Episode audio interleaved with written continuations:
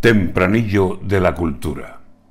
No faltaron ni torrijas en la imaginada mesa. Cuidado con las torrijas, pueden pringar al comerlas.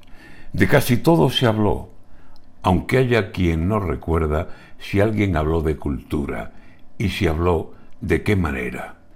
No brilla la educación, ni la lectura es la esencia del aprendizaje sólido dentro y fuera de la escuela tuvieron habilidad para hablar y con solvencia de asuntos que les compete o bien que les interesa.